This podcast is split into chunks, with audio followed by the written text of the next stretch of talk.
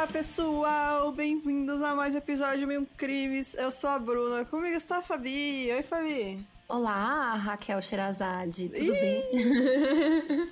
ah, não, que ofensa. Que Gente, isso? essa mulher, né, no Twitter Ai, hoje, mano, podia vontade ter de morrer. Ficado sumido, né, e sem aparecer de novo na nossa vida. Pois é. Eu tenho é. um recado, já vou dar o meu recadinho aqui. Deu o seu recado. Pra você que acompanha o Mil e Um Crimes, agora a gente tem um TikTok. E TikTokers! Que a sem gente dancinha. Conta, sem dancinha.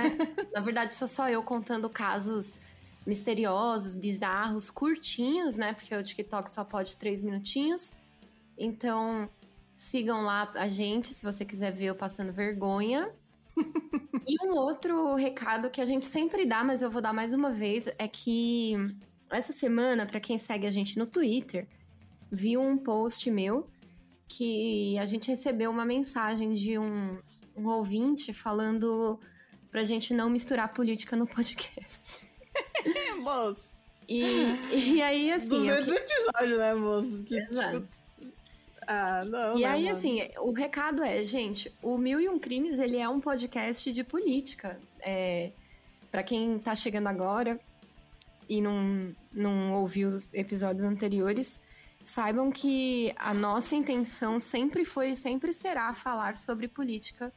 Não existe como a gente ser neutra e também a gente fala de um assunto.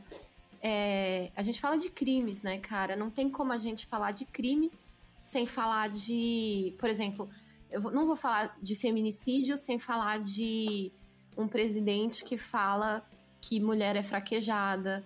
É, enfim, não tem como a gente não falar de política. Então, só reforçando o recado, Mil e um Crimes é um podcast de política também. É, gente, lembrando, né, que política não é só eleição, não é só você votar em fulano ou ciclano, política é a sua vida, é tudo que nos envolve, então não existe isso algo apolítico, não existe, tá? Gente pode esquecer, isso aí é conversinha pra boi dormir, tudo, tudo, tudo nessa vida é político queira você ou quer ou não, é independente de você querer. Isso é uma realidade. Então, é isso, né, gente? É como a proposta do podcast sempre foi essa, de trazer esse contexto, né, social e crítica e fazer tanto vocês quanto a gente, né, pensar um pouquinho. A gente não tá aqui só para contar a história. Então, é isso. É, tem algum outro recado? O recado vai pro meu namorado Murilo, que se não parar de fazer barulho, eu vou enforcar. Eita, olha aí, cometendo um crime ao vivo.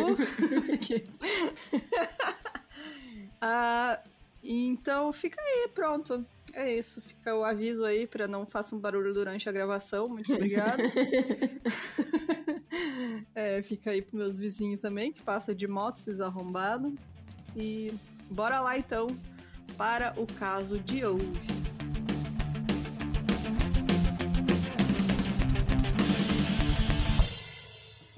Gente, antes de começar, já vou. Olha, sempre, né, que tem uns nomes estranhos, a gente já pede desculpa. Porque este caso é da Uganda. E então tem os nomes que não são muito comuns pra gente. E uns sobrenomes, né, que são, assim, pra gente não tem muito contato. Então, se eu pronunciei errado, se a Fábio pronunciou errado, a gente já pede desculpa. Então, fica aí o aviso. E outra coisa é que eu fiz, eu fiquei sabendo dessa história é, semana passada, quando eu tava pesquisando para fazer casos e tal, e eu falei assim, mano, como é que ninguém nunca falou disso? Que loucura, como assim? Que viagem? E aí eu comecei a pesquisar e eu descobri um documento oficial do governo sobre esse caso e eu fiz o roteiro todo baseado nele. Tem várias informações em outros lugares que são um pouco diferentes, mas como isso aqui é uma é um relatório oficial do governo da Comissão de Direitos Humanos de Uganda, então eu fiz baseado neles, porque eu confio que os caras tenham feito um, um bom trabalho, né? Então, todos as, todas as informações aqui podem parecer diferentes em outros lugares, em outros lugares, mas então a minha fonte principal foi esse relatório. Então, se você vê informação diferente, é, pode, pode ter esse conflito entre informações de fontes. Então, só para ficar avisado. Então, hoje a gente vai falar de uma seita. É, você sabe que eu adoro falar de seita. E quando eu comecei a pesquisar desse caso, eu eu fiquei, mano, como assim ninguém nunca falou disso? E aí eu comecei a ler mais e é muito pior do que eu achava. Então eu vou. Esse roteiro é um pouco diferente, porque a gente. A figura central dos líderes não é tão evidente assim. Então eu vou contar mais ou menos a história. A história principal é como a seita começou e como ela foi crescendo até o fim que ela teve. Então, começou assim. Por volta dos anos do ano 1980, uma mulher chamada Blandina Buzig disse que ela teve uma revelação celestial. Ela afirmou que ela teve uma visão da Santíssima Virgem Maria que falou para ela sobre o fim do mundo. E essa visão instruiu ela a formar um movimento para a restauração dos Dez Mandamentos para preparar os seguidores para serem admitidos no céu. Esse lugar onde a revelação supostamente ocorreu foi um lugar chamado Rocha Nyabugoto, que fica em Nyakishene, Nyakishene, no condado de Rubabo, que fica em Uganda. Esse lugar mais tarde se transformou em um lugar sagrado para os membros da seita, que se chama então Movimento pela Restauração dos Dez Mandamentos de Deus. Então é basicamente o que eles queriam, é, eles diziam que era ah, você tem que viver segundo exatamente igual aos Dez Mandamentos, só assim você vai ser salvo. Eles são uma seita apocalíptica, quer dizer que eles acreditavam mesmo que o mundo ia acabar, que existe a data limite, né, a data final, que o mundo vai acabar. E com o passar dos anos, essa seita foi crescendo aos poucos, espalhando a palavra do fim do mundo, espalhando palavras sobre revelações, porque eles tinham muitos relatos de revelações, e visões e a nova fé na região. E por terem origem na fé católica, né, eles, eles tinham todos vindo de uma origem católica, o grupo conseguia mais fiéis que já estivessem envolvidos com a igreja, principalmente mulheres devotas de Maria, que eles diziam que era tipo a inspiração central deles, eles falavam com a Virgem Maria, né, que ela seria tipo a mensageira da palavra de Deus para eles. Então, ela que sempre aparecia para eles para falar o que que eles precisavam fazer.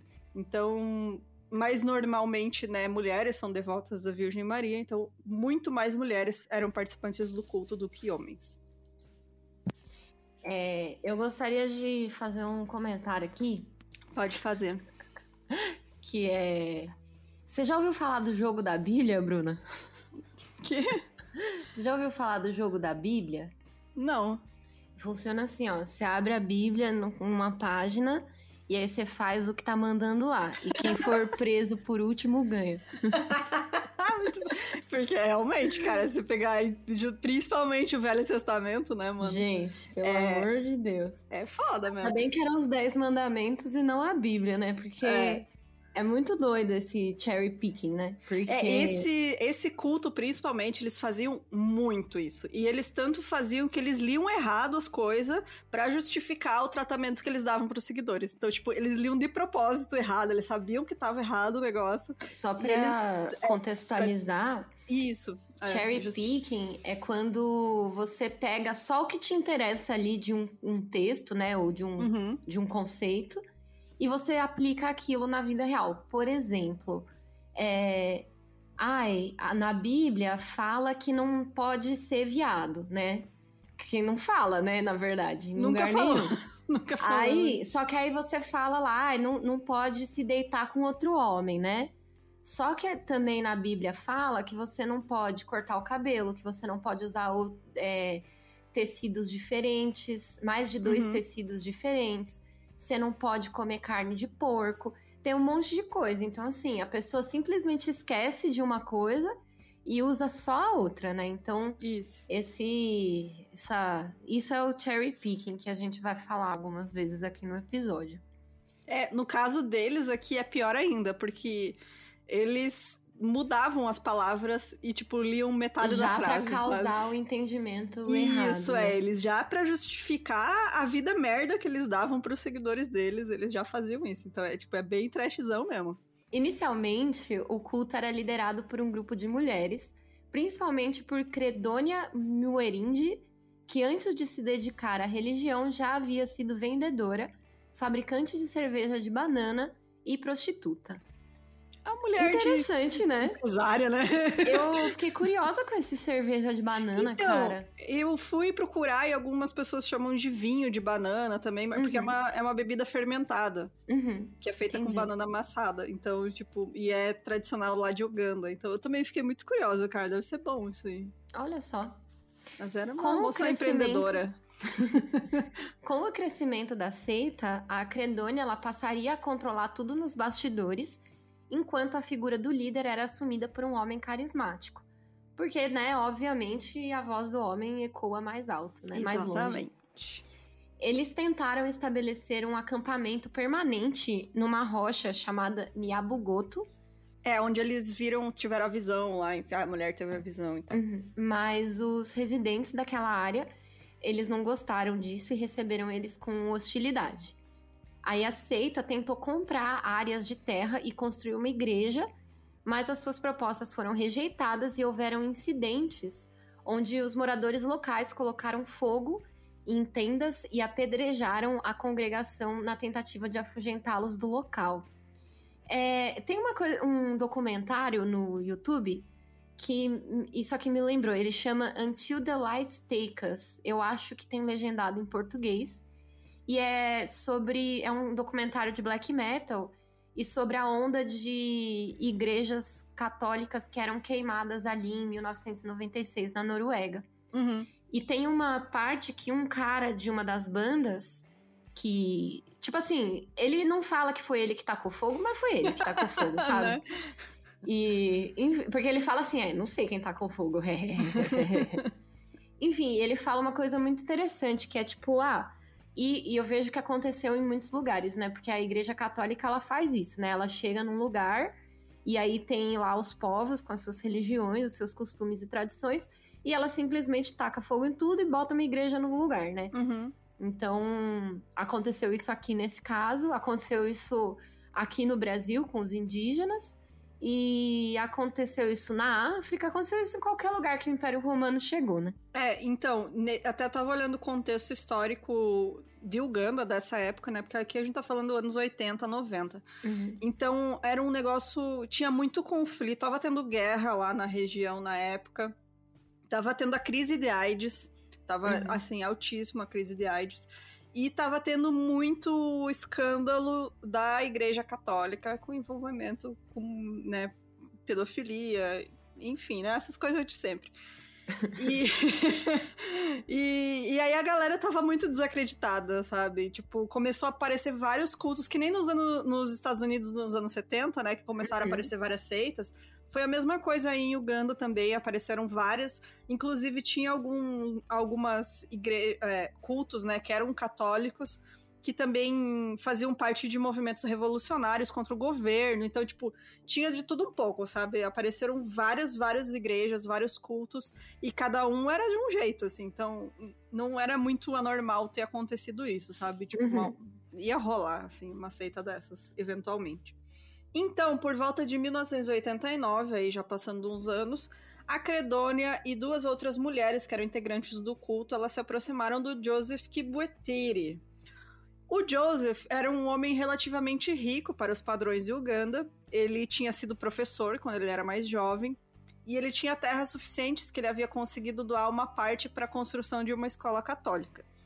O Joseph era casado, tinha uma grande família, ele tinha 10 filhos, ele tinha, na verdade, ele teve 16 filhos, 13 no casamento e 3 fora do casamento, como um bom homem de Deus.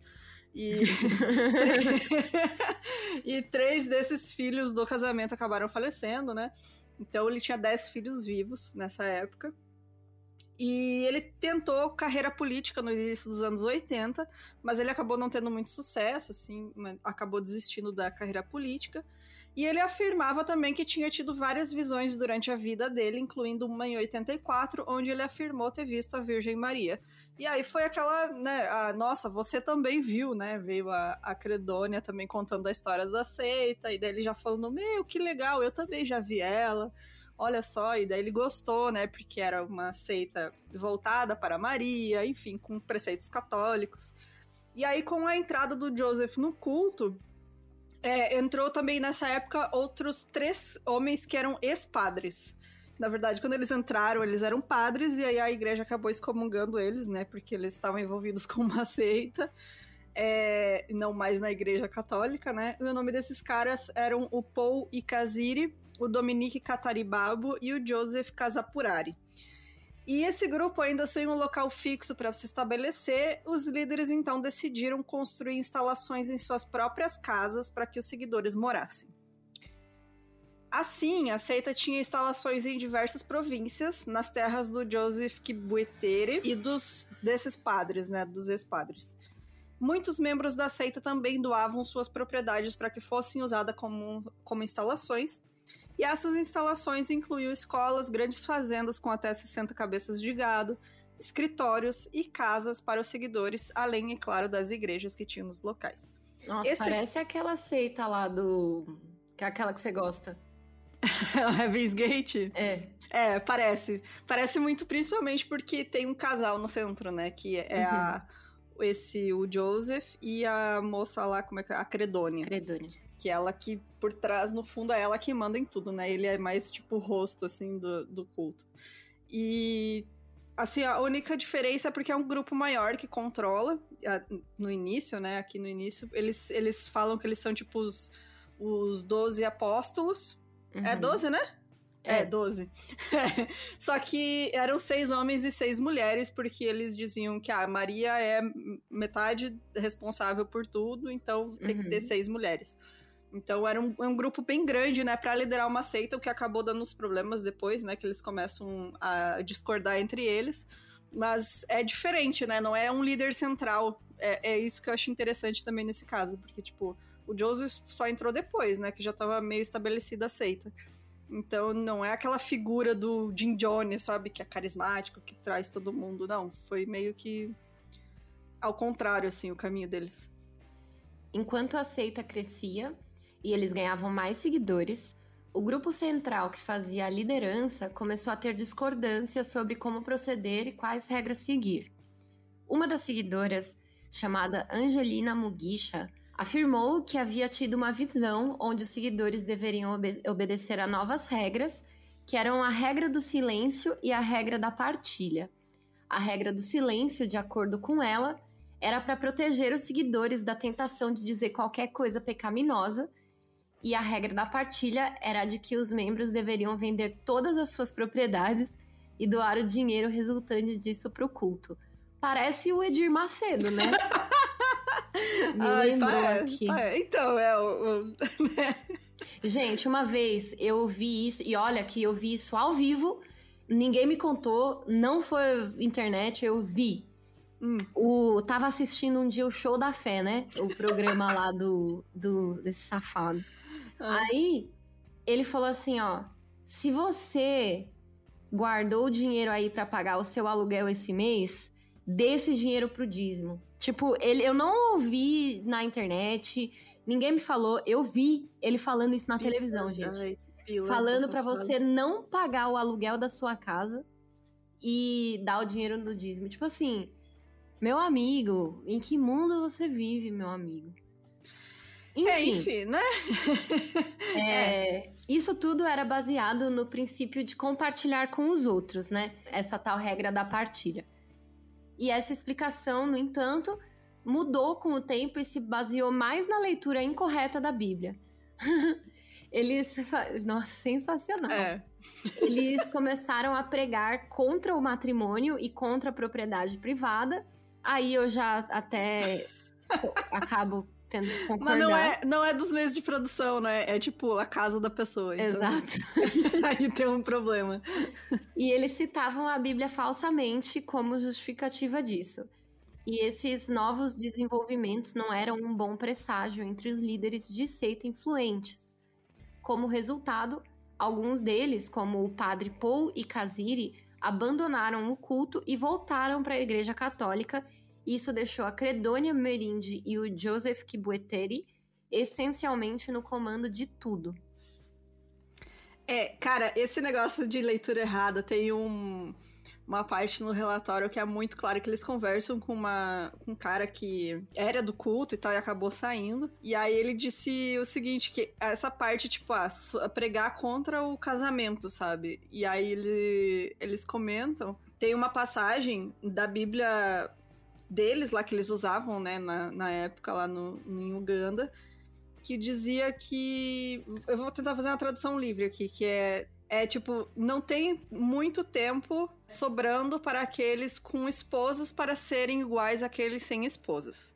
Para ser basicamente isso. E aí, eles liam a parte só dizendo: ah, aqueles que têm esposas devem ser iguais àqueles que não têm esposas.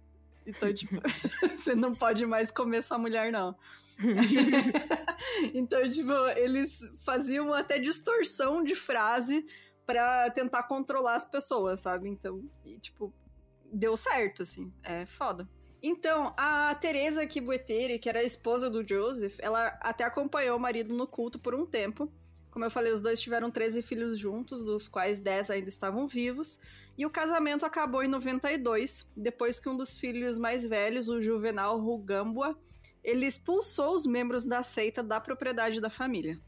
A Teresa já estava preocupada com o Joseph porque o comportamento dele tinha mudado bastante e ele começou a vender todas as propriedades da família e dar o dinheiro que ele ganhava para a seita. E aí Muito quando bem. sobrou é. quando sobrou só a casa que eles moravam, que era uma casa bem grande, tipo, tinha 20 quartos, sabe? É, quando os líderes do grupo queimaram as roupas da Teresa, o filho dela, né, o filho deles, o Juvenal, expulsou eles da casa e ela se separou do Joseph para morar apenas com os filhos nessa única casa que ele não tinha conseguido vender. Então, o culto foi oficialmente chamado o Movimento pela Restauração dos Dez Mandamentos de Deus, e ele era popularmente conhecido como culto Kibuetere, é, o que implica que o Joseph seria o líder da seita, né? Mas um exame mais minucioso e do que os residentes locais e as pessoas, as testemunhas contaram depois, a Credônia Muerinde, que era, na verdade, a personalidade mais poderosa do culto, e o Joseph era usado apenas como uma marca registrada por causa de sua vida pública e por ser um homem, né? Porque também é um país muito machista. É, também é uma, é uma, uma seita católica, né? O catolicismo também é extremamente machista. Então, eles têm essa figura do homem central, mas no fundo quem comanda tudo era a Credônia que, que dava as ordens.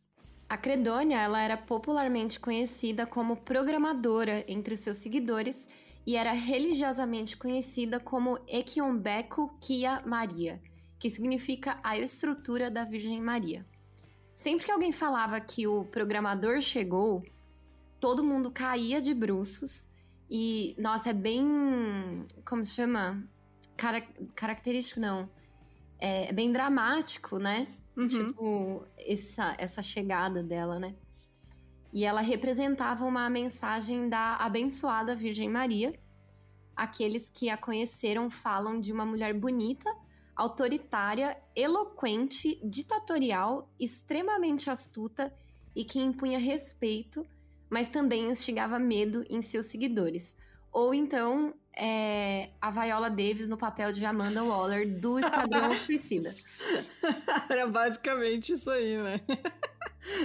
Todo o culto girava em torno da crença de que algumas pessoas estavam conversando com Deus por meio de visões e receberam advertências da Virgem Maria sobre o fim do mundo no ano 2000. Os seguidores não iriam para o inferno se eles seguissem estritamente o culto. Para os cristãos devotos, todo o conceito de Okubonekierva, não sei se eu falei certo, é, isso, é, isso significava obter visões celestiais. E todo esse conceito era muito atraente para todo mundo. É, até porque a igreja católica tem isso, né? Tipo, aquela o iluminado, né? O Isso, é aquelas crianças que viram a Virgem Maria no morro e fizeram as três visões e não sei o quê. Então, tipo, é uma uhum. tradição católica também, né? Para alguns dos padres conservadores, como o padre Kaziri, que na época tinha 82 anos, a ideia de restaurar os Dez Mandamentos era há muito tempo esperada. Então a Igreja Católica comprou com vontade, né, esses conceitos. É, a igreja em si não, né? Tipo, É, pessoas os que. líderes religiosos. Né? É, é, padre, pessoas que frequentavam a igreja que vinham. Ah, a crise de AIDS tá acabando com o país e não sei o quê, porque era realmente crise mesmo, era tipo. Era. Não, não existia remédio na época, né, cara? A pessoa morria, simplesmente morria. E, e na Uganda isso tava. Era, era uma epidemia mesmo. Então as pessoas viam todo mundo morrendo na volta e tal, e, e acabava aquele desespero. E meu Deus, eu vou ter que fazer alguma coisa. E aí esses caras falando: não, a gente precisa seguir os dez mandamentos para ser salvos e não sei o quê. Então, tipo, as pessoas realmente queriam acreditar naquilo. E aí acabaram conseguindo bastante fiéis. E bom, o nome do culto era atraente então para os cristãos e as características práticas e os métodos de operação dentro do culto, mas entretanto, nada tinham a ver com o que o nome representava. Isso levou alguns dos seguidores a levantarem dúvidas e abandonarem a seita, e os líderes usavam algumas das formas mais cruéis e criminosos métodos de opressão para manter a seita sob controle. Eles falavam do dia do juízo final, de acordo com o ex-pregador Martino Nuagaba, eles pregavam desde a Páscoa de 92 sobre como durante o último dia cobras do tamanho de rodas de tratores e grandes blocos de cimento iriam cair do céu em cima dos pecadores. Eles falavam sobre três dias de trevas consecutivas que iriam envolver o mundo inteiro e como apenas os seus acampamentos seriam refúgios seguros, algo que lembrasse a Arca de Noé. Então era realmente é muito muito apocalíptico, é tipo todo mundo vai morrer, só vai sobreviver a gente que tá aqui no culto e assim as pessoas tinham medo o tempo inteiro e elas dificilmente abandonavam. Algumas acabaram abandonando, né? Quando eu era Mas- criança, uma vez minha avó falou pra mim que quem não era crente ia pro inferno. Então, aquela tem um, um print, Ela falou né, com que- essas palavras, tá ligado? É, que é da pra música pras criancinhas, quem não crê vai morrer, Nossa. fogo vai arder. É bem isso. Show de bola. Eles prometiam aos seguidores que quando tudo isso acontecesse, todo mundo morreria, exceto quem era do culto, e todo, tudo que permanecesse na terra seria somente deles e que então começariam a se comunicar diretamente com Jesus. Uau, é muito sinistro isso, né, É. mano? É muito poderoso você prometer esse tipo de coisa, né, cara? Ainda mais num ambiente que já tá em crise, né? Tipo, eles estavam tendo guerra. é, Crise tava- sanitária, Crise sanitária, doença. humanitária, tipo, Uhum. várias coisas, pessoa desesperada, e aí eles falando, não, vai, tudo isso vai passar, vai sobrar só a gente, então, realmente, as pessoas... E aí você vai falar direto com Jesus, tipo, ele vai É. estar aqui, né? Uhum. E os seguidores acreditavam tanto nisso que se consideravam as pessoas mais privilegiadas do planeta, né? Para controlar mais facilmente os seus seguidores, os líderes seguiam uma cartilha básica de seitas apocalípticas que a gente costuma falar aqui, né? Uhum. Que É, eles bingaram, bingaram completamente, tipo, fizeram um bingo. carta- eles marcaram todos, todas as caixinhas do bingo de seita, eles marcaram. Eles raramente recrutavam vizinhos ou pessoas que fossem parentes próximas para que eles não tivessem proximidade umas com as outras. E quando famílias inteiras entravam para a seita, elas eram separadas, incluindo as crianças, e levadas para instalações diferentes, onde não conseguiriam socializar tão facilmente. Eles costumavam erguer cercas ao redor dos seus edifícios e acampamentos, e as cercas eram opacas o suficiente para impedir aquelas pessoas de fora ver o que estava acontecendo lá dentro. Então era aquilo, né? Tipo, aquilo que a gente sempre fala, né? É, separa da família, é, coloca a pessoa para comer e beber mal. É isso aí, Uhum. né? É, era a cartilha completa. É, eles até comentam que no, no- Porque eram vários complexos, né? Que eles tinham várias terras com alguns complexos. E aí no principal, que era tipo a sede, é, esse edifício da sede, né? Onde ficavam os líderes, ele ficava assim num morro mais alto, onde eles podiam enxergar todos os lados e eles podiam ver qualquer pessoa chegando na propriedade de qualquer lugar e tinha só uma estrada, sabe? Então, tipo, eles controlavam tudo, tudo, tudo, assim, era, era bizarro mesmo. E eles criaram então esse distanciamento total entre os seus seguidores e a sociedade ao seu redor, isolando os membros da seita de qualquer contato exterior. Os seguidores eram proibidos de terem filhos ou de fazer sexo, até mesmo entre casais que já estavam juntos antes de entrar para o culto. Tudo isso enquanto os líderes inspiravam medo entre os seguidores, baseando-se em profecias e leituras fora do contexto da Bíblia, que eram usadas para apoiar suas mentiras. É interessante dizer também que valia todas essas coisas só para os seguidores, né? Para os líderes não tinha essas regras, não. Então, os dois líderes, o Joseph e a Credônia, eles, inclusive, foram pegos transando uma vez por um seguidor. E quando o cara. Tipo, o cara abriu a porta e pegou os dois no flagra, sabe? Na cama. é, e daí o, o cara foi questionar e eles falaram que não, eles podiam porque Deus permitiu. É, é óbvio. É, é claro, né? Então, e tanto para eles quanto, tipo, parentes próximos deles, né? Tipo, o Joseph tinha alguns filhos dele que participavam da seita, então tinham pego um filho dele também, transando com a namorada e não aconteceu nada. Mas já os seguidores, não, né? Teve um casal lá que eram, eram casados e eles tentaram dar a fudidinha ali na, na moita. Foram pegos dois, eles tomaram chicotada. Tipo, eles Caraca. foram torturados, era horrível mesmo. E tanto que eles abandonaram a seita por conta disso. Então, era, era muito violento mesmo. E era muito dois pesos, duas medidas, assim, dentro da seita. E um negócio mais louco que eu acho que, que diferencia eles também é que apenas os líderes tinham permissão para falar. Todos os outros deveriam seguir a regra do silêncio para não cair na tentação de contar mentiras e falsos testemunhos.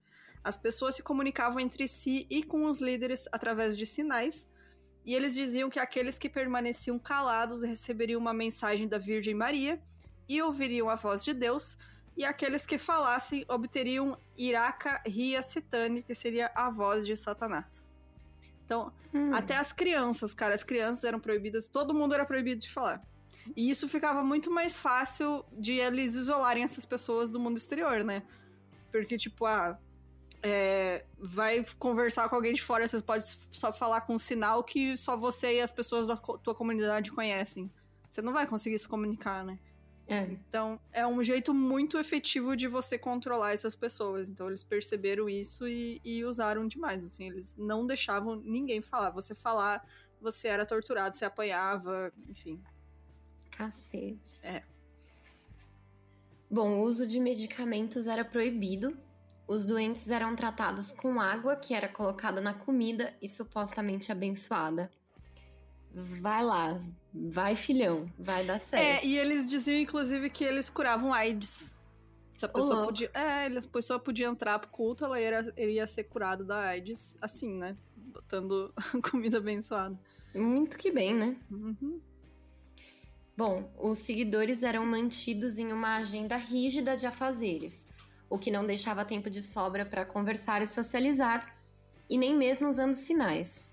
As tarefas do dia eram rezar, trabalhar nos jardins ou nas fazendas, cozinhar ou viajar à noite. É, além disso, né, assim eles conseguem manter você cansado, né? Uhum.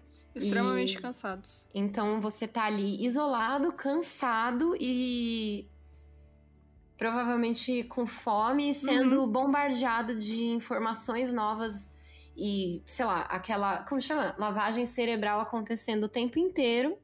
Óbvio que você quebra uma hora, né? É. E essa questão de viajar é porque eles, é, eles viajavam muito entre esses complexos deles, né? Ah, sim. Daí, às vezes, e eles viviam trocando as pessoas de lugar para elas não se acostumarem umas com as outras, né? Então, eles. Só que eles, eles só viajavam. começava a criar laços. Isso, é, eles trocavam.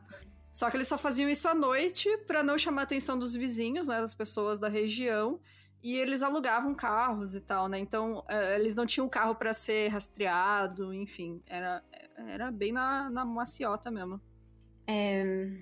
O culto, ele tinha muitas crianças, pois eles diziam para mães desesperadas que cuidariam de seus filhos sem problemas. Essas crianças viviam amontoadas nas casas dos complexos, dormiam no chão e eram mal nutridas. Elas também eram espancadas e castigadas frequentemente. Apenas as crianças que eram filhas dos líderes recebiam um tratamento humano. É, então, assim, após vender as suas propriedades e morar nos acampamentos da seita, os seguidores ficavam completamente dependentes do culto, tanto financeiramente como psicologicamente, né? Porque essa lavagem cerebral, manipulados e abusados pelos líderes para que não conseguissem mais se libertar. O culto tentava sempre cumprir a lei e não fazer nada ilegal, né? Eles eram muito amigáveis com as autoridades locais para evitar qualquer suspeita sobre o que eles estavam planejando ou fazendo. E eles se aproveitavam da visão geral entre os ugandeses de que as pessoas religiosas são sempre inocentes, humildes, inofensivas e amantes da paz. Tem esse mesmo, meio que um estereótipo assim de pessoas religiosas por lá. E eles se aproveitavam disso. Eles diziam, olha só, somos apenas um, uma seita inocente aqui. Não tem criança passando fome e pessoa sendo chicotada na terra. Então tá tudo bem aqui. Os líderes da seita chegaram a publicar livros sobre a sua doutrina, onde eles explicavam que os seguidores eram ensinados a seguir sem questionar, porque questionar seria o equivalente à desobediência de ordens vindas diretamente de Deus. Todos os programas de atividades eram realizados conforme as instruções da Virgem Maria repassada para os seguidores através dos líderes do culto. Então era a palavra deles, né? Eles diziam, ah, a Virgem Maria falou comigo e ter que. Ela falou que a gente vai ter pouca comida essa semana. E aí as pessoas todas passavam fome, enquanto os líderes comiam de boa. Tipo, ai, a Virgem Maria mandou vocês trabalhar até a meia-noite hoje. E vai lá bater laje e capinar a terra até a meia-noite. Então, tipo, as pessoas não podiam questionar mesmo. É muito surreal. A base fundamental da profecia da seita era que o fim do mundo aconteceria no ano 2000 mas os próprios líderes não estavam convencidos de tudo que pregavam. Mentiras, enganos e inconsistências eram abundantes. O padre Ikaziri, um dos discípulos mais antigos que desertou de volta para a Igreja Católica, eu ia falar Igreja Caótica. Essa era que eles estavam, né? Era aceito a Igreja Caótica. disse que uma das razões pelas quais ele deixou o culto foi a habitual mentira flagrante de seus líderes. Ele disse que, por exemplo, sempre que as pessoas procuravam um parente, os líderes mentiam que a pessoa em questão não estava por perto. A Teresa Kibuetere também disse que uma vez foi tentar ver o ex-marido, mas ela foi informada de que ele não estava presente quando na verdade ele estava. O Steven Mutare, Mutaremua que era criança quando o culto o tirou da escola, testemunhou que a seita praticava o favoritismo, discriminação e segregação. As pessoas recebiam punições diferentes pela mesma ofensa, e aqueles que venderam todas as suas propriedades e os bens eram tratados de forma mais branda do que aqueles que não, fiz não o fizeram. Às segundas e sextas-feiras, enquanto os membros comuns deviam jejuar, os líderes não o faziam da mesma forma, durante a escassez de alimento, os líderes do culto tinham muito para comer enquanto as crianças passavam fome. Ai, gente, isso daí é. Hum. Eu vou ficar quieta antes que chame, me falem, ai não, você é um anticristo, né, Fabiana? é, mas é realmente é complicado, bem complicado. Bom, então, no final de 99, os seguidores do culto estavam convencidos de que o mundo iria acabar, né? Óbvio. Quem não, quem não acreditou em 99, né? Meu Deus, o bug do milênio. É, no caso deles, ia ser tipo o apocalipse mesmo. Eles, os líderes disseram que o mundo ia acabar em 31 de dezembro de 1999. Mas esse dia chegou e passou e não aconteceu nada. E aí, quando essa profecia não se concretizou, a Credônia informou os seguidores de que a Virgem Maria apareceria entregar uma mensagem entre 6 e 18 de março de 2000. Ela acabou dizendo que iria ser no dia 17 de março que, que eles iam receber essa mensagem. Uhum. E isso levantou o ânimo dos membros do culto, então os seguidores e os próprios líderes começaram a vender as suas propriedades a preços muito menores do que valiam, para se livrar de tudo de uma vez. Mano, que cagada. É. Então, é muito comum em, nesses cultos apocalípticos, porque eles têm que botar uma data limite, né? Porque uhum. senão eles têm que construir, né, esse, essa tensão. E aí, quando chega e passa, a data e não aconteceu nada, eles têm que jogar mais pra frente um pouco. E vai indo. Alguns cultos acabam morrendo aos poucos, né? Porque a data nunca chega. Uhum. E outros acabam. Em tragédia. É, em tragédia, é. Ou suicídio coletivo, ou massacre. Então. Não tem como um culto apocalíptico sobreviver por muito tempo, assim. É Uhum. meio que vai ter. Vai, eventualmente vai acabar uma hora. É, ao mesmo tempo, então, no entanto, existiam aqueles que não estavam convencidos sobre essas novas previsões, porque. E eles foram. Né, esse descontentamento foi crescendo entre muitos dos seguidores. Já tinham muitas deserções antes de 99. Os chamados 12 discípulos que formavam a liderança já tinham caído para oito. Uhum. Então, depois disso, ainda desertou mais bastante gente, né? Eles acabaram vendo, ah, não aconteceu nada, esses caras estão mentindo, tô aqui sendo maltratado, vou embora, né? Então, aqueles que ainda tinham um resquício, né, de, de coragem, né? Coragem, é. De conseguir sair, se libertar, conseguiram realmente. Então, mas a maioria continuou, assim. Com a nova data do aparecimento de Maria, os seguidores convenceram seus entes queridos a irem para Canugu, Canungu, onde fica. Vou fazer de novo. Com a nova data do, desa... do desaparecimento, não. Desaparecimento. Maria desaparecida. Pode deixar essa, viu, gente? Com a nova data do aparecimento de Maria, os seguidores convenceram seus entes queridos a irem para Canungu, onde ficava o complexo central. Até as mulheres que se separaram de seus maridos voltaram para casa para persuadir esses maridos a voltar para Canungu para esperar pela mensagem. As mulheres também convenceram seus filhos a acompanhá-los até, até esse lugar, né? Canungu. Houve um esforço para convencer aqueles que haviam abandonado o culto a voltar, e aqueles que não pertenciam ao culto foram convidados para ir pelo menos na festa que estava sendo planejada. Os líderes compraram 36 galões de gasolina. Nossa, eu ia falar, pra que, que eles compraram gasolina? Não bebe cerveja, tá? Nossa, né? Galera da pesada, toma gasolina. Nossa, a festa do vamos baforar a gasolina, né?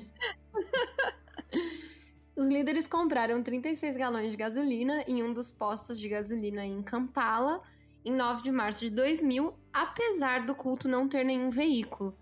Aí, eu tô falando, os caras querem beber gasolina, velho. Bom se fosse. Em 12 de março de 2000, o padre Cataribabo comprou duas garrafas de ácido sulfúrico concentrado, supostamente para uso nas baterias dos veículos da seita, que eles não tinham, tá ligado? É, exatamente. Nada suspeito, assim, nada suspeito. Não, Não eu vim comprar acontecendo o nada. para-choque do carro. Mas você tem o carro? Não, eu tô comprando aos poucos, tá ligado? É, só as partes por enquanto. Mas é bom, né, comprar gasolina agora, porque vai ficar 15 reais o litro. Então, mesmo que você não tenha um carro ainda, já vai guardando a gasolina aí, porque se depender do Bolsonaro, né? Não compre dólar agora, né? Eu ia falar isso. É. Primeiro a gente tira a Gilma. É. Bate panela, vai. Bom, entre 6 e 16 de março, todas as propriedades da seita foram vendidas a preços de banana. Foi, assim, muito barato, muito abaixo do mercado. Os líderes do culto afirmaram que eles estavam vendendo as propriedades para levantar dinheiro para comprar um caminhão e um gerador. Eles venderam até, tipo, os boi, os bichos, tudo que eles tinham. No dia 17 de março de 2000, mais de 500 pessoas se reuniram na igreja principal da seita, que teve as janelas e as portas barricadas para simular a escuridão do dia do juízo final que se aproximava. E trancados lá dentro, os líderes colocaram fogo no edifício, matando todos e carbonizando seus corpos, que nunca mais seriam identificados. Mano. É. Mais de 500 pessoas. Mano. Aham. Mas, tipo. Mano. Mas, tipo assim. Os cultistas todos sabiam que isso ia rolar. Então, não. Ah, que bom! É, porque assim, É um teve... suicídio coletivo surpresa, né? É, foi exatamente isso. Porque assim, não tem evidência nenhuma de que eles falavam em suicídio coletivo antes de Aham. acontecer isso, sabe? E Porque os se tu- líderes estavam dentro? É, então. Ah, tá.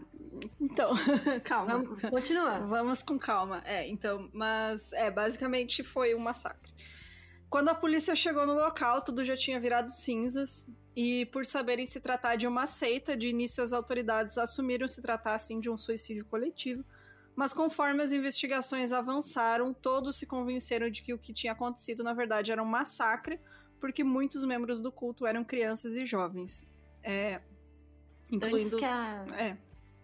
Antes que a poeira baixasse, após a tragédia de Canungu, foi descoberto que muito mais pessoas pertencentes ao mesmo culto morreram e foram secretamente enterradas em outros campos fora de Canungu. No final de março, o número de mortos de membros do culto era estimado em cerca de mil pessoas. Na verdade, é concebível que, se o governo não tivesse suspendido a exumação de tais corpos, o número teria sido ainda maior. Além das 500 mortes na igreja incendiada em Canungu, um total de oito corpos foram exumados de uma cova em um dos quartos onde os membros do culto dormiam, e a possibilidade de mais corpos no mesmo local não pode ser descartada. É isso só em Canumbu. Mano, Né? Uhum. continua, vai, que eu tô curiosa. Bom, Gente, eu não li o roteiro. é, é muita loucura. Gente, esse caso é muito doido e ninguém conhece. É, realmente, é uma loucura. A administração local ali do distrito, eles tiveram que recrutar prisioneiros da prisão de Canungu para ajudar os bombeiros a exumar os corpos que eram enterrados em covas coletivas nos outros complexos da seita. Teve mais de 20 prisioneiros que ajudaram a exumar esses corpos, de tanta gente que foi assassinada. Mano. É. Esses corpos mostravam que nos complexos secundários, membros da seita já estavam sendo assassinados há mais de um mês e eram enterrados em covas que eles mesmos haviam escavado. Sem saber, né? Que seriam covas. É, e por eles serem muito isolados, né? Essas pessoas acabaram sendo mortas e ninguém deu conta, né? Tipo, Mas eles- quem que matou? Que, como é que era os isso? líderes. É, Não, mano.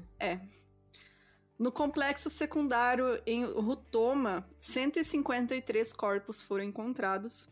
Eles foram exumados e enterrados de volta por ordem da polícia. E de acordo com Emi Tuagira, que era oficial de segurança distrital, 59 dessas vítimas eram crianças, enquanto 94 eram adultos, a maioria eram mulheres. Três corpos tiveram crânios fraturados, 21 apresentavam sinais de estrangulamento e um apresentava sinais de esfaqueamento. Haviam três valas comuns na casa, usada por líderes da seita, que também serviam de residência e escritórios. Em uma das salas havia duas sepulturas, e uma terceira sepultura foi encontrada em outra sala. Mano. Na casa do padre Cataribabo, na vila de Kigabiro, foram encontrados 155 corpos. Caralho, mano! É, 74 desses corpos foram encontrados em uma cova na sala da casa principal da propriedade, enquanto o resto foi encontrado atrás de uma casa velha que o culto usava como igreja. Em um dos quartos, Cataribabo construiu um grande fosso que ele costumava dizer às pessoas que era para uma geladeira subterrânea. Em 36 desses corpos apresentavam sinais de estrangulamento. Gregory Caturibi, o oficial presente do distrito, contou que meses antes recebeu um relatório de pessoas cavando grandes fossos que pareciam sepulturas no complexo do padre Cataribabo. Embora nenhum estranho pudesse entrar nesse complexo, Gregory foi, foi capaz de entrar sem ser convidado e encontrar esses jovens cavando fossos semelhantes a túmulos atrás da velha casa. Quando ele perguntou o que eles estavam fazendo, eles recusaram-se a falar com ele e encaminharam ele para o padre, que explicou que aquilo era para uma casa de banho e eram, o outro era algumas valas para o banheiro. Não satisfeito com essa explicação, o Gregory prendeu os homens que estavam cavando os buracos. é mas tipo, prendeu por um dia, essa. Tipo, É, não, não tinha tipo- porquê, né? Não deixar os caras É. presos lá e tal. Mas, enfim. é, é, tinha esse cara, tava desconfiado de alguma coisa errada. Tinha algumas pessoas também estavam desconfiadas. Alguns membros de famílias que, tipo, a, a mulher foi pro culto com os filhos e nunca mais deu sinal de vida, sabe? Ou, ah, o meu pai foi pra seita e não voltou mais. Então, essas pessoas estavam preocupadas e tal, estavam procurando as autoridades, mas ninguém imaginou, sabe, que ia acontecer alguma coisa assim. Outros 81 corpos, incluindo 44 crianças, foram encontrados em outro complexo secundário.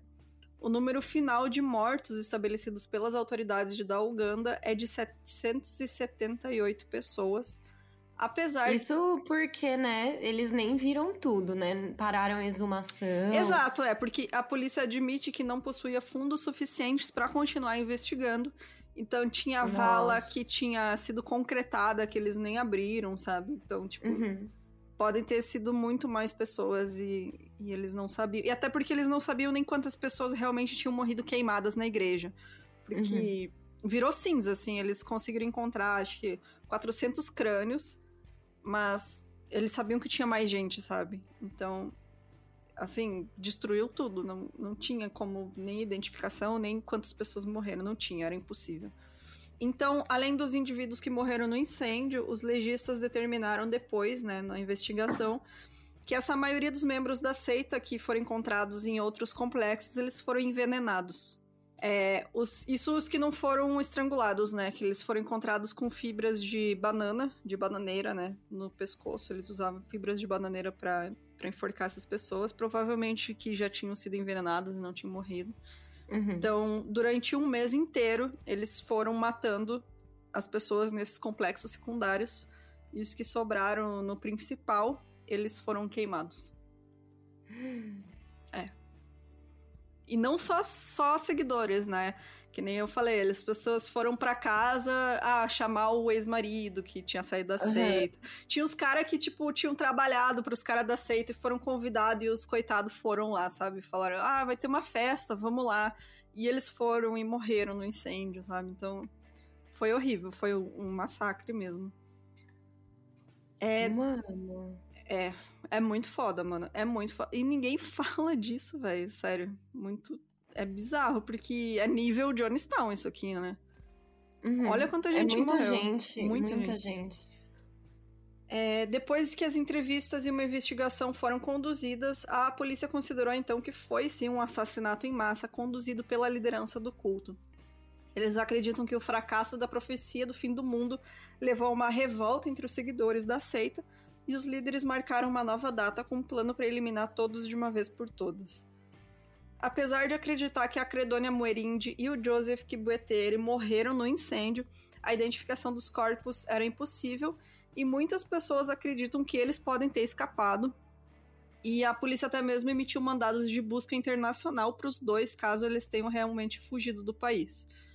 Mas algumas pessoas dizem que o Joseph ele tinha contraído o HIV uns anos antes e já teria morrido em 99, porque ninguém nunca tinha visto ele depois de 99, sabe? A mulher, a ex-mulher dele diz que encontrou ele em 99, ele tinha uma aparência muito doente, ele estava muito magro, e ninguém viu ele depois disso, então acreditam que ele já tenha morrido antes, e, e ai, os líderes não divulgaram isso, sabe? Deixaram, esconderam dos seguidores e tal.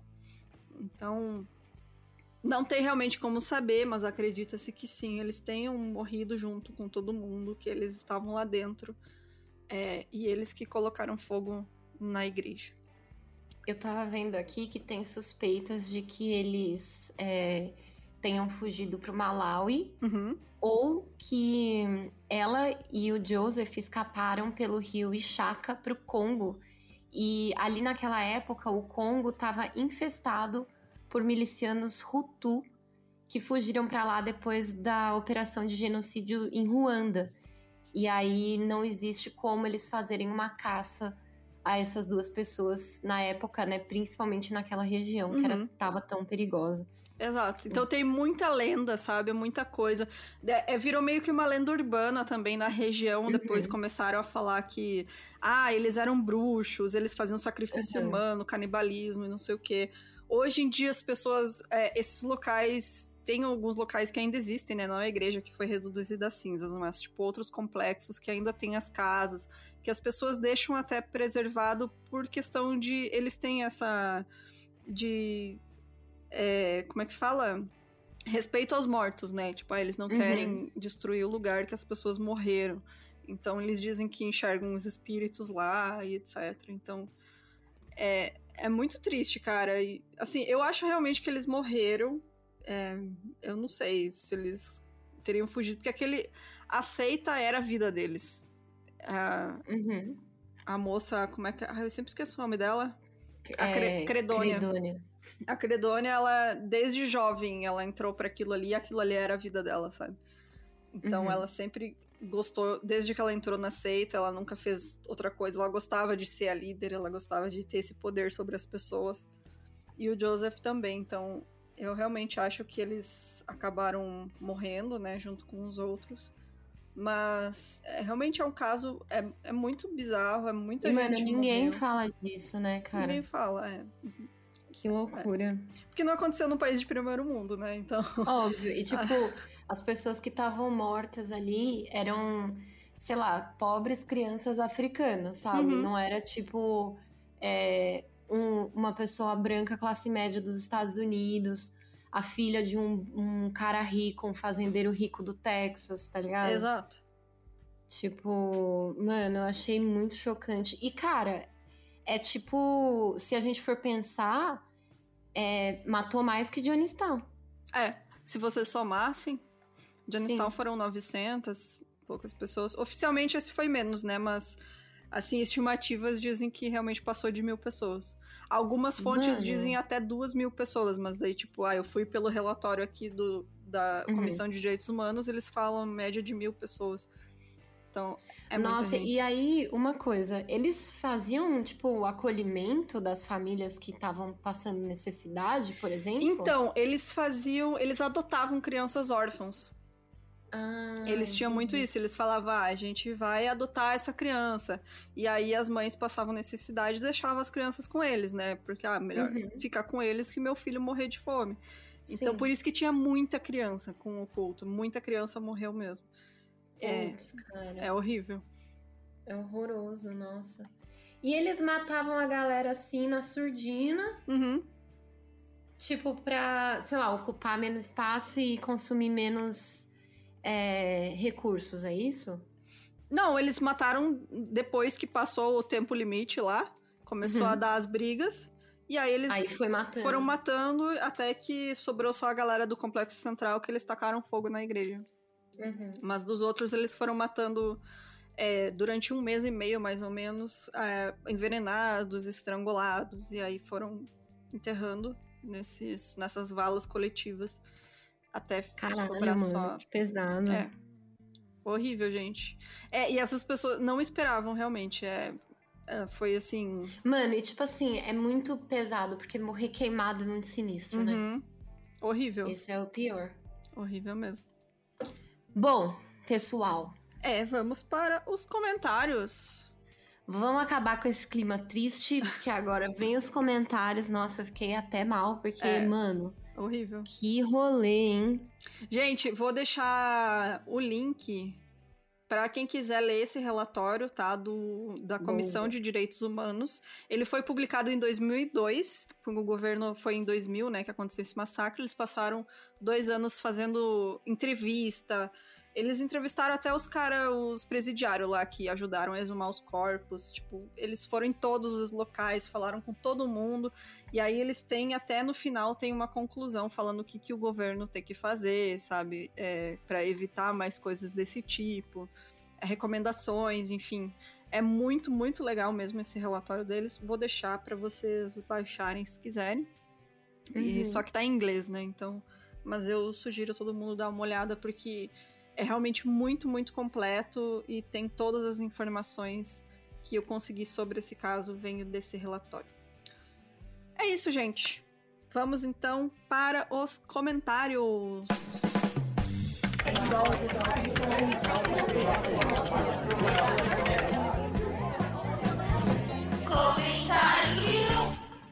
Quer começar? Quero começar. A gente vai ler do Isaac, né? Isso, do Isaac. Beleza. Bom, gente, o Serialcast Podcast, né, que é nossos parceiros aí de True Crimes, Beijo para os meninos do Serialcast. falou aqui que o Isaac Bright Jr. Nossa, eu falei agora igual um Faria Limmer. É, falou que ele é uma mistura do Samuel Jackson e do Gomes Adams, que é realmente, cara. É muito, é igual muito o cabelinho do Gomes. O bigodinho, velho, sensacional, é cara. É muito, muito bom. e, gente, é isso mesmo. A Leila Cristina S, ou Leila Cristinas. Ah, é Leila Cristina da Silva. Mas é a Leila Cristinas. É. Ela falou top como sempre. É nóis, Leila. O Egon falou: caramba, que história e que cabelo.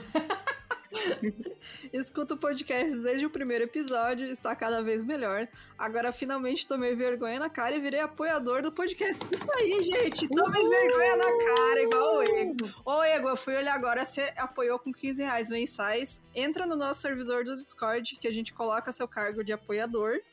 É, e você pode participar da gravação ao vivo. Isso aí. Então, obrigada pelo apoio. Aqui uma resposta da Gabi Paiva B.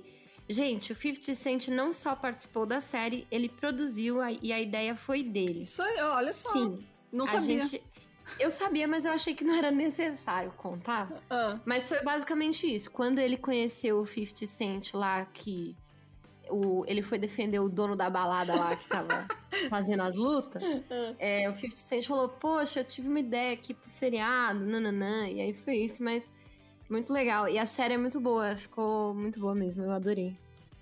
Aí é, a Leslie Zeferino falou Gomes Adams. tipo, concordou, assim, realmente. É o Gomes mesmo. É, Gustavo, estavam poderiam fazer um EP só com as historinhas da Fabi, né? Com certeza não sou o único a pensar assim. Gente. Não, não, não. não. ah, eu concordo em fazer um spin-off, historinhas da Fabi.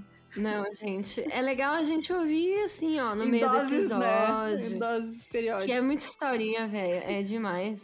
E se você for apoiador de a partir de 15 reais, você pode acompanhar essas historinhas ao vivo, porque tem muitas que eu não conto na, no programa, porque senão eu sou processada.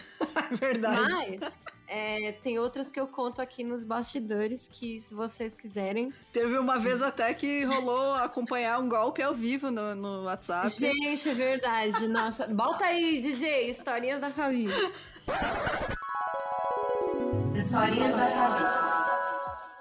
Gente, teve um dia que a gente tava aqui no, na gravação, antes de começar a gravação do Mil e Um Crimes, e um cara tentou me dar o golpe do Pix no WhatsApp, tá ligado? e a gente e ficou aí, falando que ela gente, deveria responder. foi muito engraçado. Tipo assim, é, eu, porque assim, o cara começou a falar: vai, me passa aqui a transferência. E eu assim, ah, você é minha vizinha, por que, que você não sobe aqui em casa e pega? Aí, gente, tipo, durou muito tempo. Tipo assim, foi muito engraçado. Esse dia foi muito bom. Ai, muito bom, gente, sério. Muito bom mesmo. Então você aí concorre também a participar do pegadinha do WhatsApp aqui. É. Gente, foi muito sensacional esse dia, né? Mano, as coisas que acontecem comigo, velho. Puta que pariu, né, mano? Ah, é. Bom, a Bonnie, ela falou o seguinte. Meu, sabe o que isso lembra? A série Seven Seconds. Lembra muito o caso do menino da série, tem na Netflix e é muito bom, é verdade. Eu nunca vi. Também não vi, não. Vou, vou botar Eu na lista procurar. agora. Vamos dar uma olhadinha. A Bebê Brava. Bebê Brava. Ela falou: comecei a assistir. Tô chorando já no primeiro episódio.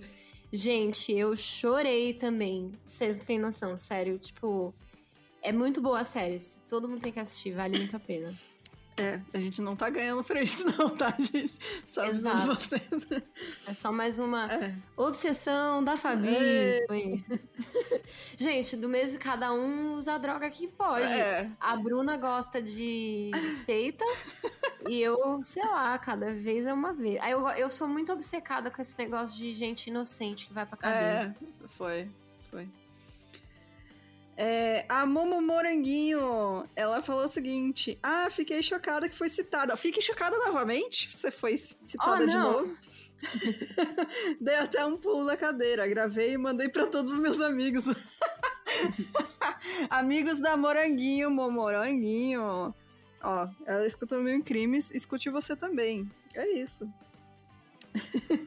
Deixa eu ver aqui. Quando vocês contaram sobre ele aceitar o acordo e se declarar. Ah, não, peraí. A Daniela Fercas falou aqui. Pra quem não tem Netflix, também tem a série no Globoplay. Então fica a dica aí.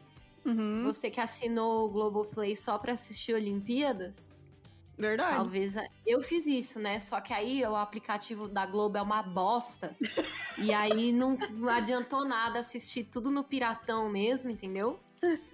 E aí eu falei assim, quer saber? Aí cancelei. Ah, foda-se, porra de Globo. Que... Aliás, deixa eu ver se eu cancelei. Cancelei, né? Ai, Bom, é. a Edna Prigol falou: quando vocês contaram sobre ele aceitar o acordo e se declarar culpado, me lembrei do filme 13 Terceira Emenda, que é muito bom, um documentário, que conta sobre isso e explica a razão de a população carcerária dos Estados Unidos ser majoritariamente negra.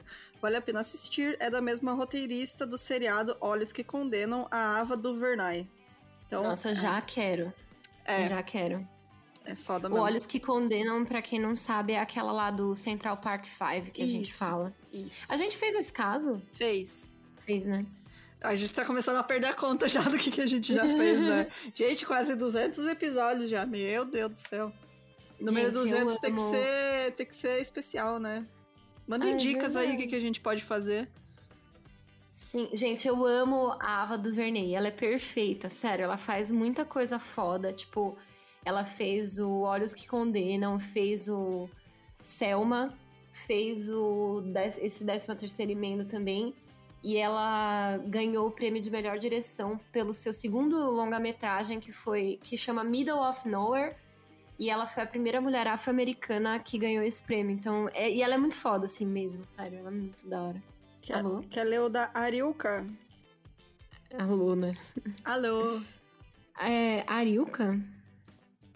Ah, fui notada. A Isaac é foda. Se eu for tentar ler um livro de direito, meu cérebro explode. Vocês deveriam fazer homenagem 1001 e fazer o episódio às três, né? Fabi, Jéssica e Bruna. A gente vive fazendo. É, faz tempo que não teve, né? Que não tem, porque a Fabi ficou um tempo fora, daí ficou só eu e a Jéssica, daí a Fabi voltou, mas logo tem.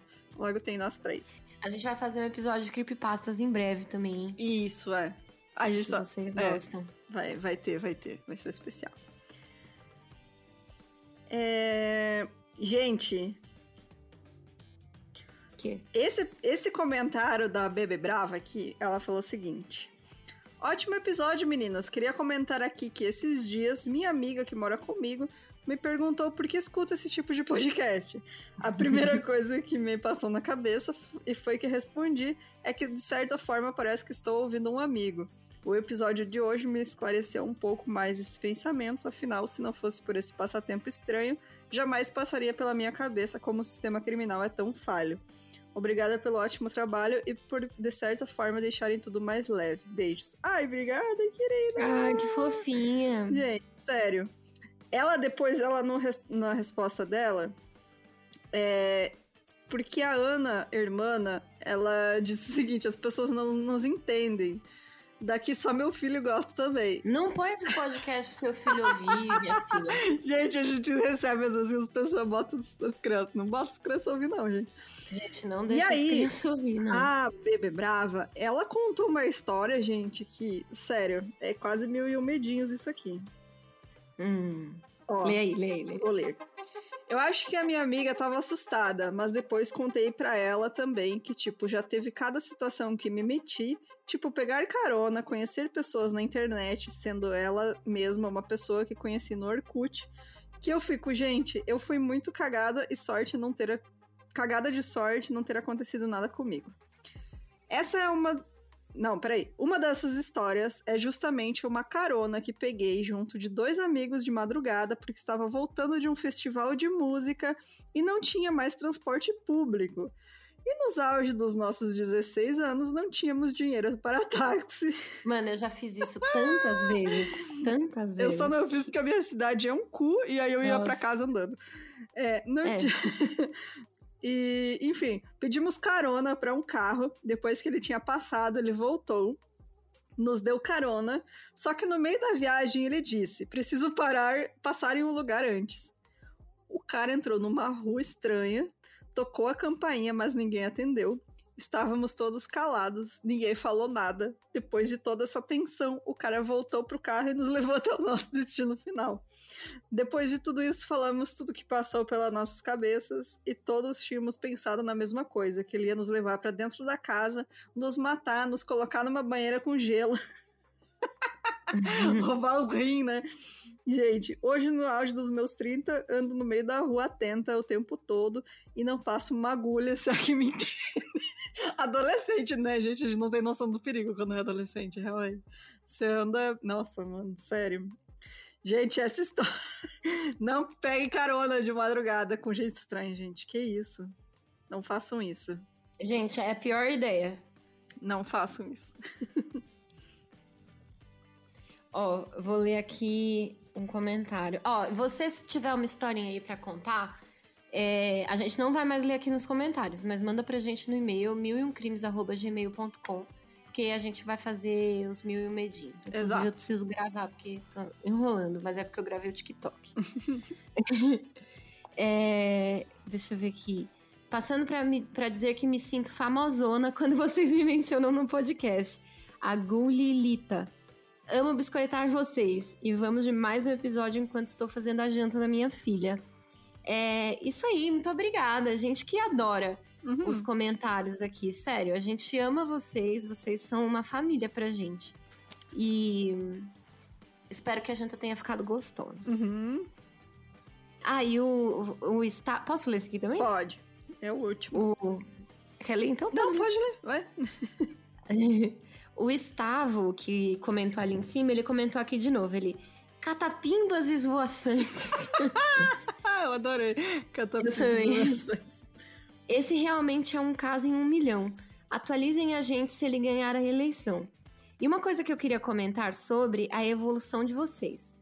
Eu escuto desde o primeiro episódio e lá na época eu mandei alguns episódios pro meu ex e ele metia o pau falando que era ruim. Mas era mesmo. É, e não. ele falou. É. ele não estava errado, não. E ele falou que ele descia a língua dele, xingava, né, o cara. E recentemente fui ouvir os primeiros episódios e a qualidade do som foi a única coisa que me incomodou. Mas bem, eu adoro vocês e estou bastante orgulhoso da evolução. Cadê o EP novo de Creepypasta? Espero que tenha ET no meio. Eu gostaria de dizer que é muito bem, é por isso que seu ex é ex, né? Porque ele tem mau gosto de não gostar da gente, é, mas. Isso é verdade. Realmente, a gente também tem muito orgulho e, assim, é, na verdade, é graças a você e todo mundo que acompanha a gente. tipo, não precisa nem ser apoiador, sabe? O fato de, tipo, compartilhar, de conversar sobre, de indicar a gente. É, é graças a isso que a gente chegou aqui onde a gente tá. É, eu não sei.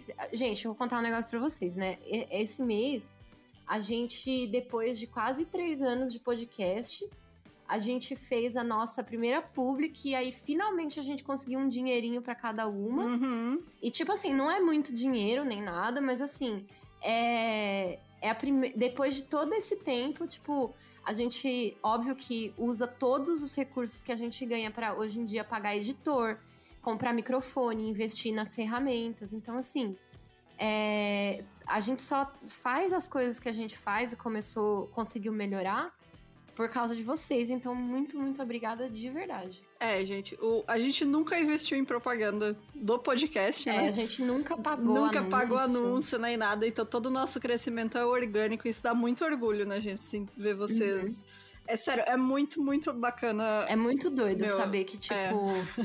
Mano, às vezes as pessoas falam, tipo, comigo assim na internet, tipo, ah. É... Porque assim, eu tenho um trabalho com quadrinhos, né? que a comunidade de quadrinistas é, sabe, né? E aí, às vezes vem alguém e fala para mim: Ah, eu conheço o seu trabalho do podcast, não sei o quê. Gente, isso para mim é muito doido, assim. É tipo, quando reconhece o nosso trabalho e fala, tipo, que nem esses dias a gente postou lá no Twitter sobre o cara que veio falar pra gente parar de falar sobre política. Foi muito legal a interação dos ouvintes, que falou assim, gente, mas a gente só escuta o podcast por causa disso. Então, tipo assim, é, por um lado é uma sensação de que a gente tenta fazer a nossa parte um pouquinho, né? E por outro lado é um sinal de que a gente tem os melhores ouvintes do mundo, cara. Uhum. É, isso é. Agora é chega muito, antes que eu chore. É muito. Ah, isso é, muito, muito orgulho. É, e é isso, gente. É, muito obrigada pra todo mundo. Se você quiser apoiar o podcast e nos ajudar a crescer cada dia mais. É, e ajudar também a rolar o encontrinho do podcast pra gente se conhecer. Porque, pra quem não sabe, eu, a Fabi e a Jéssica, a gente não se conhece pessoalmente, tá, gente? Então a gente tá planejando aí se encontrar, só nós três, tá? Não vai ser aglomeração, não. Então, se você quiser ajudar, entra lá no nosso site que vai ter os modos de você apoiar a gente, pagar gasolina para as meninas irem até o fim do mundo onde eu moro. E a gente fazer rolar um, um episódio presencial, uma gravação aí e uma festinha no AP ao vivo com os apoiadores. E também. Não, não é festinha, pelo amor de não, Deus. Não, a festa no AP é nossa eu que a gente faz. no Twitter, no Instagram, eu xingo todo mundo, dou unfollow, em amigo de infância. Aí você vai falar que a gente vai fazer festinha. Gente, não, eu tô não é bem Festa no AP que a gente faz pelo Discord com os apoiadores, que chama Festa no AP. Ah, é verdade. É, é isso, verdade. Era, era nós três e a festa no AP no Discord com a galera. É isso que eu quis dizer. Já pistolei, já.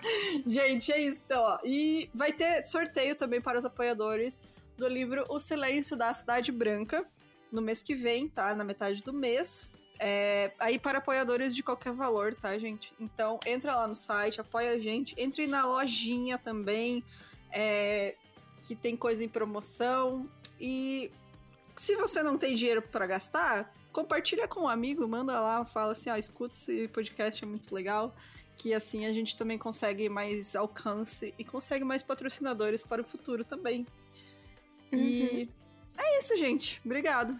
Até mais. Acabou. Quer dar mais algum recado aí? Não? Não. Então, tá bom, gente. Beijo. Obrigado. Tchau. Tchau, tchau.